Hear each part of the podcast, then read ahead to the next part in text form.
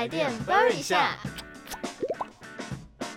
欢迎回来台电一下，我是 CC，我是 Alex。上礼拜我们有聊到 CC 非常热爱在开学期间用电锅嘛，没错，甚至开始安利给我。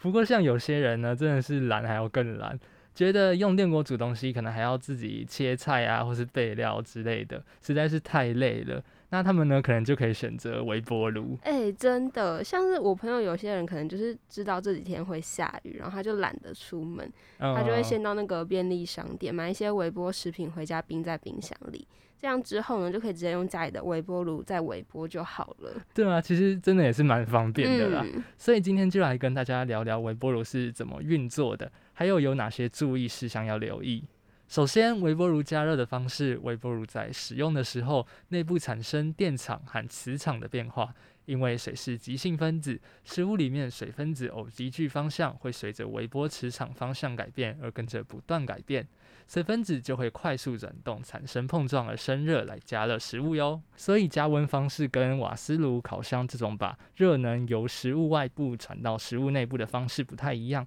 微波炉是食物里外都可以加热的。嗯，而且另外啊，不知道大家有没有注意到，大多数的微波炉里面的上方都会有个灯。嗯，那有些人可能就会以为说，哎，那个灯是不是有加热的功能？没有，它其实只是微波炉里面的灯，只是要做一个照明的功用的。它就其实 整体来说，它只是一个普通的灯而已。对，对，就是有亮的时候，顺便提醒大家它正在工作。跟大家聊完微波炉的加热方式后呢，接下来就来跟大家聊聊用微波炉的时候要注意的事情。像上礼拜中秋节啊，那个超级罪恶的月饼，没错，就 是虽然知道它那一块真的热量非常的高，但是可能还是会忍不住吃个两三块。对，真的。那像有些人呢，会想要吃热热的月饼啊，就会把月饼放进微波炉里面微波。但如果是蛋黄酥啊，或者是有包蛋黄的月饼，放到微波炉里面微波，就有可能会炸开哦，因为蛋黄外层呢有薄膜，又被饼皮包住。微波加热的时候，蒸汽被闷在里面，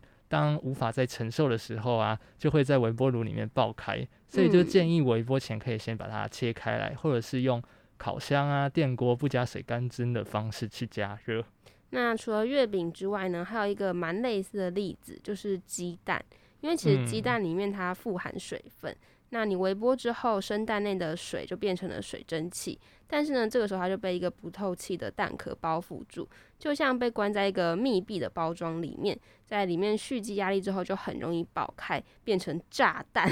真的，就很容易发生意外啦。对，所以像这种带壳的生蛋啊、水煮蛋，或者是有膜的食物，建议大家就不要用微波炉，改用其他方式加热。嗯。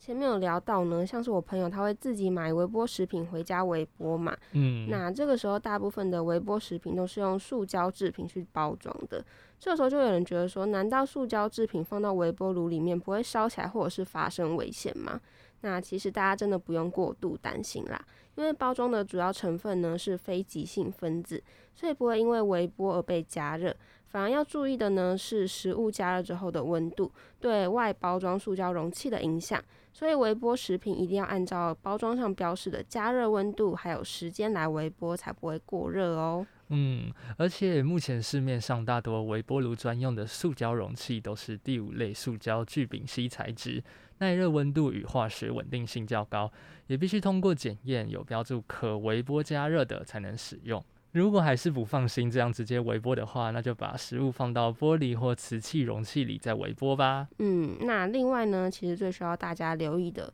就是金属容器啦，例如像是不锈钢或是铁的便当盒，它其实是不能放进微波炉里面去做微波的。因为微波是电磁波的一种，可以穿透瓷碗、瓷盘、耐热玻璃以及耐热塑胶盒等等的容器。嗯，食物当中呢，水分子偶极矩方向会随着微波磁场方向改变，跟着不断改变，快速转动，产生碰撞生热。但微波其实不能穿透金属材质，像是不锈钢便当盒、金属餐具、铝箔纸等等，而且会把微波反射，让食物无法加热之外，也可能会产生电火花，造成酿灾。那还有用微波炉加热液体，像是汤汤水水、豆浆、牛奶等等，也要留意过度加热产生的突沸现象。嗯，一般瓦斯炉啊，或是电磁炉是由底部加热，上方较冷会形成对流。微波炉呢是靠水分子转动碰撞升温，当液体在过度加热的状况下，温度已经达到沸点，仍处于平静状态，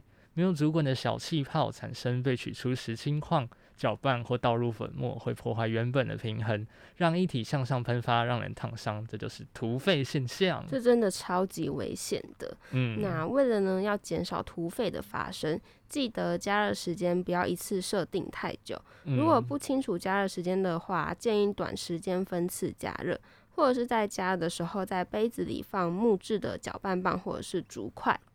那除了汤汤水水以外，加热其他食物也一样要留意，不能加热太久。嗯，因为加热过久，食物会失水碳化，并产生可燃性的气体。当可燃性气体充斥微波炉里面的时候，食物碳化的部分会因为带电引发火花，点燃可燃性气体燃烧。那也提醒一下大家呢，万一微波炉冒烟起火了，首先我们要做的就是要把电源先关闭，不要把微波炉的门打开，并且观察火势。然后同时也要准备灭火器等等的灭火设备跟报警。如果没办法扑灭厨房，记得要关门，并且离开等待救援。最后再提醒一下大家，微波炉也是高功率家电，所以使用时要避免使用延长线，也要避免跟其他高功率电器共用插座。最好用专用回路的插座，才不会超过负载哦。那今天跟大家介绍了微波炉的加热方式，也跟大家聊了一些使用微波炉的时候要注意的事情，尤其是注意事项的部分，真的太重要了。